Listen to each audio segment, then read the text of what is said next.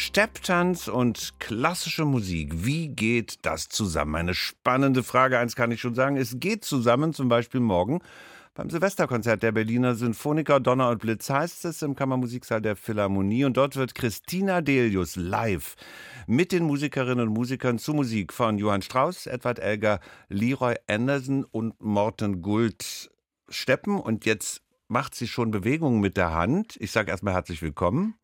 Vielen Dank, ja. Das heißt, ich habe jetzt was Falsches erzählt? Nein, Sie haben die äh, Komponisten richtig genannt. Ich tanze nur zu Morten Gold. Ach, nur zu Morten Gold. Genau. Ich dachte auch zu den anderen Musiken, also doch nicht zu Johann Strauss. Kann man zu Johann Strauss nicht steppen? Man könnte schon, aber wir haben ein, Sie haben ein schönes, äh, morgen äh, buntes Programm und der Stepp ist auch ein kleines Highlight. Und dieses äh, Concerto von Morten Gold wurde für einen Stepptänzer und Orchester geschrieben in den 50er Jahren. Und das Orchester hat sich dieses Jahr auch einen Stepptänzer dabei gewünscht.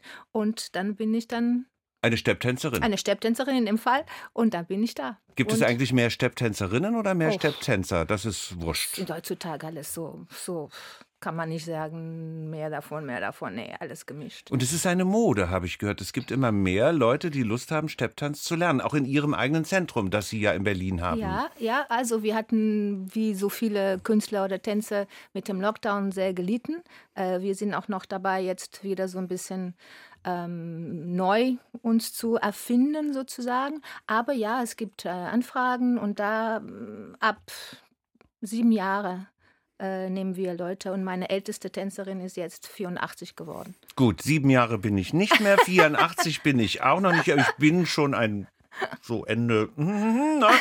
Ähm, äh, könnte ich noch steppen lernen? Jeder kann das. Jeder kann das, der irgendwie Lust hat. Das ist das Gute dabei. Also man muss kein ausgebildeter Tänzer sein, man muss kein bestimmtes Alter haben. Wenn man es jetzt sagt, ich möchte es auch Spaß machen, ein Hobby. Also wenn Sie jetzt sagen, ich will Profitänzer, naja, dann müssen wir wirklich 24 Stunden arbeiten und dann, wer weiß, vielleicht können Sie zu einem guten Level kommen, aber das wäre ein bisschen mühsam jetzt. Ne? So. Was ist denn ein guter Level? Was müsste ich denn dann können? Was können Sie, was ich natürlich überhaupt nicht kann? Also das ist mein Beruf, das ja. ist wie ein normaler Beruf. Das heißt, man investiert schon äh, sehr viel Zeit. Ich komme von der klassischen Welt äh, ursprünglich. Ich war äh, ähm, klassische Modern Dance Tänzerin sehr früh, ähm, mit 13 schon auf Tournee und so weiter. Stepp in Portugal gab es gar nicht. Das war nur die alte Filme, die man äh, im Fernsehen sehen könnte, diese ganze Musik. Und ich fand das immer so eine Leichtigkeit. Ne? So, das ist das Erste, was die Leute sehen, wie leicht es wirkt. Und, äh, und äh, als ich äh, als Teenager nach Paris gegangen bin, dann dachte ich, ich werde das jetzt probieren als Hobby, um aus dieser Strenge der, der klassische Tanz und, und meinen Beruf sozusagen ein bisschen zu entspannen. Und da fing ich an, aber war ich noch weit entfernt zu, zu, zu, zu wissen, dass eines Tages würde ich wirklich äh, professionell Tänzerin auch in Stepptanz sein. Nun sind Sie eine Meisterin und müssen sich der Meisterprüfung stellen, oh, oh. die ich mir ausgedacht habe. Sie dürfen aber sagen, das ist Unsinn, Herr Klaus, das funktioniert nicht. Aber ich glaube, dass es funktioniert. Ich kenne Stepptanz ja von Fred Astaire, Ginger Rogers aus den alten Hollywood-Musicals, auch die schreckliche teutonische Version einer gewissen Marika Röck. Da hatte man immer eher den Eindruck, die Wehrmacht marschiert auf, als dass da Kunst geboten wurde. Bleiben wir bei der Kunst. In meiner Erinnerung, ich weiß nicht, wie dieser Film heißt, gibt es einen Film, in dem Fred Astaire allein mit seinen Füßen Gefühle zum Ausdruck bringt. Können Sie für mich Freude steppen? Kann ich Sie Freude? bitten, ja. jetzt ein freudiges oh, oh. Ereignis zu steppen? Ich auf diesem Fläche, kleine Fläche. Kleine Fläche ist es. Sie können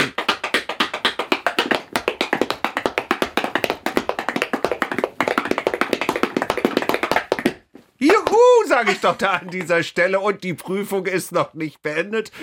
Also ich muss es den Hörerinnen und Hörern, die uns ja nur hören, nicht sehen können, beschreiben.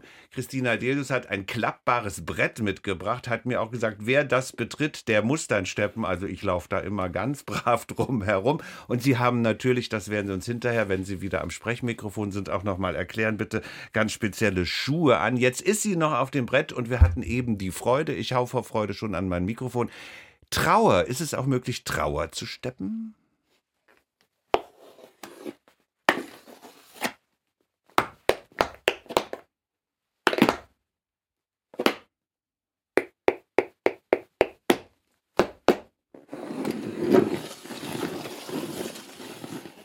Interessant. Ich möchte Sie bitten, wieder an das Sprechmikrofon zurückzugehen.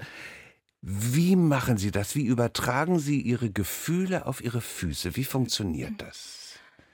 Also was Sie jetzt nicht sehen, weil wir im Radio sind, ist auch selbstverständlich, dass auch ein körperlicher und ähm, Ausdruck auch ähm, vom, vom Gesicht her auch dabei ist. Und das ist ähm, ein bisschen wie ein Schauspieler sozusagen. Man kann auch Rollen spielen, sich versetzen in Emotionen, die man nicht gerade vielleicht erlebt in dem Moment, aber man kann sich dann dahin versetzen und dann einfach ähm, das interpretieren, die Gefühle. Nicht? Also es gibt Stücke, die dann sehr fröhlich sein können, Stücke, die ich arbeite auch ähm, immer mit Live-Musik, äh, auch mit Jazz, Trio oder, oder neue Musik oder so. Und da kann man auch wirklich schön ähm, meistens ähm, ein bestimmt arrangieren, dass die Musiker dann genau diese, diese, wie heißt es, Emotionen oder Geschichte dann auch mit mir dann auch äh, musikalisch dann ausdrücken können.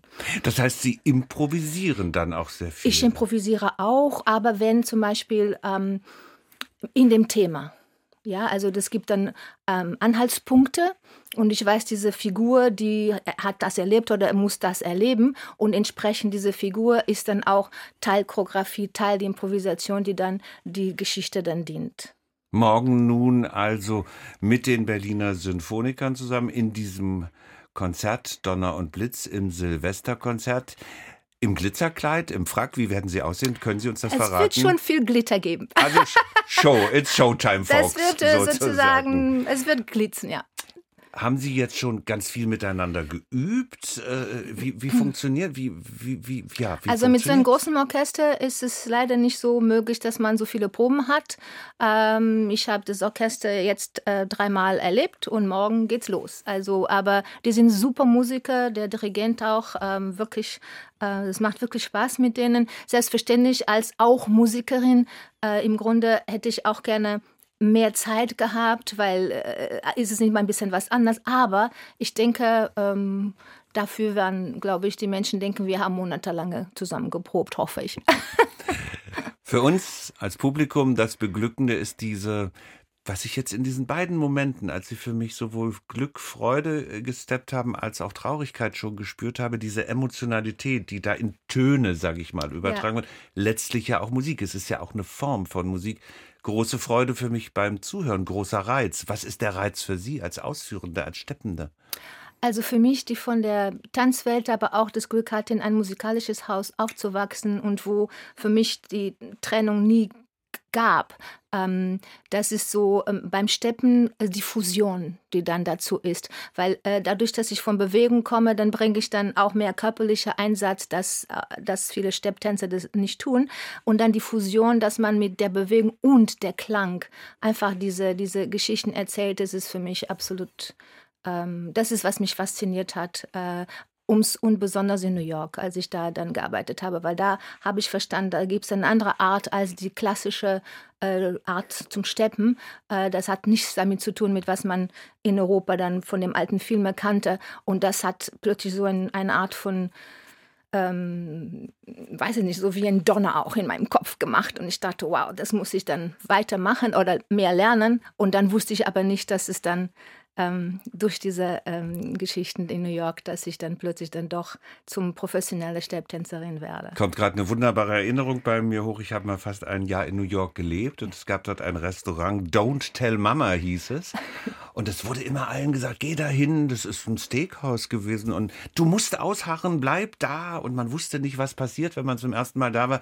Gegen 22 Uhr ging das Licht aus und dann ging es wieder an und alle Kellnerinnen, alle Kellner, alle Köche, die Dame, die die Garderobe, alle waren arbeitslose Artisten, die dieses oh. Programm, äh, dort dieses Restaurant geführt haben und die dann ein Programm aufgeführt haben. Auf den Tischen, unter den Tischen. Da wurde auf meinem Tisch zum Beispiel dann auch gesteppt.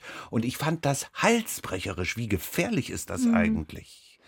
Ja, wenn man, ähm, wenn man besonders in, nach zurückschaut in die Ende der 20er oder 30er Jahre, wo eigentlich Stepptanz war nicht ähm, das war überall, in Theatern, in Nachtclubs, egal wo. Und die Stepptänzer, die wirklich dann Arbeit, äh, hatten Schwierigkeit Arbeit, weil so viele äh, da waren. Und die haben sich dann immer irgendwelche Sachen ausgedacht, immer mehr wirklich exzentrisch oder akrobatisch und so weiter. Und da äh, gab es wirklich oder, äh, Szenen, wo man hätte gedacht, oh mein Gott, sie bringen sich um.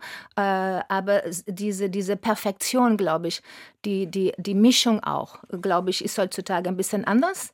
Äh, weil es gab da Tänzer wie die Nicholas Brothers zum Beispiel, zwei Brüder, die, die von klein auf immer auf die Bühnen waren oder in Clubs und die haben wirklich halsbrecherische wirklich äh, Tanznummern in Time, Rhythmen absolut fantastisch und äh, das ist unvorstellbar, was da, was sie da machten. Jetzt muss ich intim werden, jetzt muss ich ganz neugierig werden. Wenn ich nachts träume, was mache ich? Ich quassle. Ich bin ja eine Quasselstrippe, ist mein Beruf. Sie steppen vor allem im Traum? Im Traum Manchmal ja, manchmal tanze ich und manchmal ähm, fliege ich ein bisschen. Was ich faszinierend finde jetzt hier im Studio, das können die Hörerinnen und Hörer auch nicht mitbekommen. Ich sehe sie, ich höre sie. Sie greifen sich wahrscheinlich vollkommen unbewusst immer wieder beim Sprechen. Sie haben eine Art, mit Händen und Füßen zu reden, das teilen wir mit, aber Sie machen etwas, was ich nicht mache. Sie greifen sich immer wieder auf den Bauch und streicheln Ihren Bauch.